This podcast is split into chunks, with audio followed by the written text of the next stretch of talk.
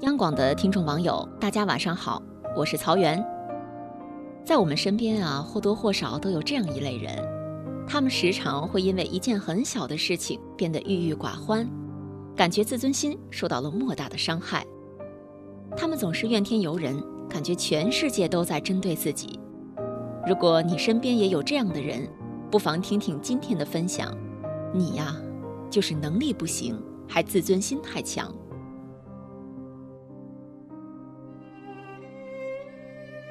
朋友辞职了，这是他第二次从一个公司迅速辞职。上一次他干满了三个月，这一次他只干了一个月。两次辞职的理由一样，领导和同事侮辱他，他痛斥着领导的罪行，列举着同事对他的不公，仿佛那个公司是人间地狱，鞭挞着他的自尊。朋友本科毕业于一个一般的学校，能力也不太出众。刚进公司的时候，业务不太熟练，别人干一个小时的，他可能要干上一天，所以他常常很晚下班，用加班后的时光继续完成今天的工作。有一次，他清楚地听到厕所里有人议论他：“新来的那个实习生做事好慢啊，业务真不熟练，不知道怎么进来的。”他听完勃然大怒，又不敢冲出来跟别人吵架。于是愤愤不平，心情变差，心想：我慢，跟你有关系吗？吃你家饭了吗？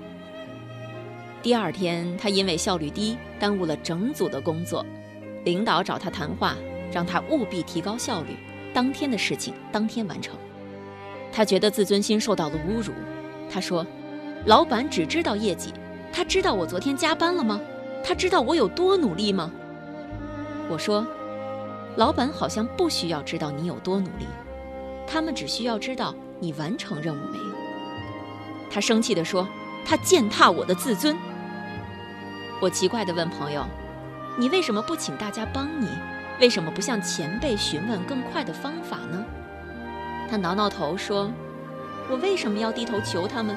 我可以自学啊，虽然说慢一点。”我说：“适当的麻烦别人。”其实可以增进友情的。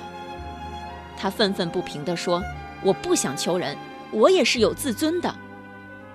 我们每个人都有自尊，可是，这位朋友在乎的，真的是自尊吗？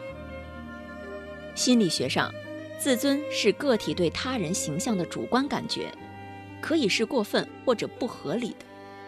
这位朋友的自尊，很明显，已经到了不合理的地步。”这样的故事有很多：一位刚毕业的大学生坚决不给领导买盒饭；一位饥饿难耐的路人坚决不吃饭馆老板给他的东西，哪怕领导和饭馆老板都没有恶意。其实，在职场的很多时候，我们都是被这种玻璃心打垮的。许多人刚进这个行业，可能还在实习，遇见两件不公平的事情就辞职了，这是勇敢吗？这是玻璃心。让我跟你分享一个我的故事吧。我当老师的第一年，排课组统计老师的排课要求，身边的老教师们要求很多，有的不能去郊区，有的不能早起，有的晚上不能上课，有的一天不能超过三节。当问到我的时候，我只说了两个字：都行。那段时间，我常常六点起床，晚上十点到家，连轴转。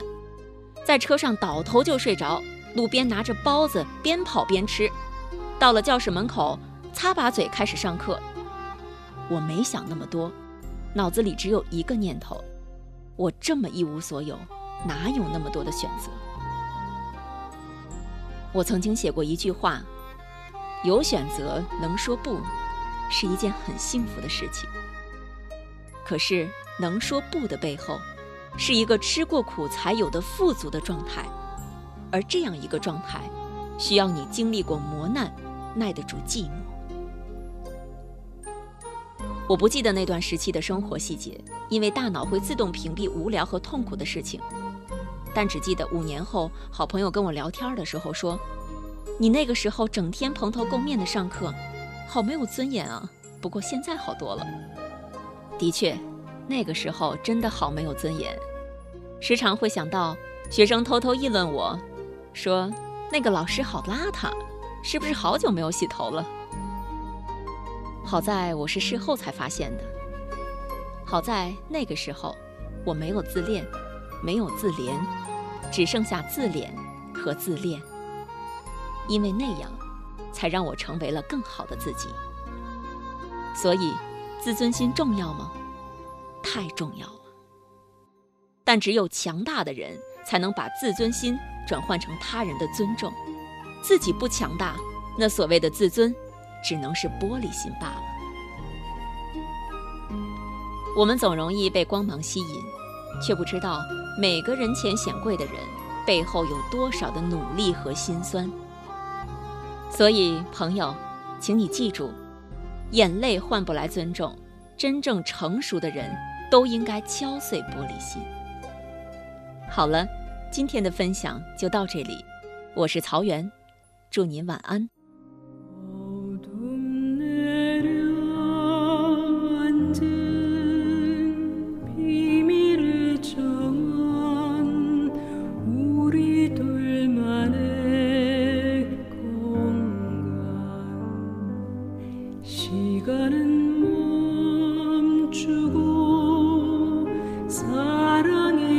달빛 어둠 밝혀주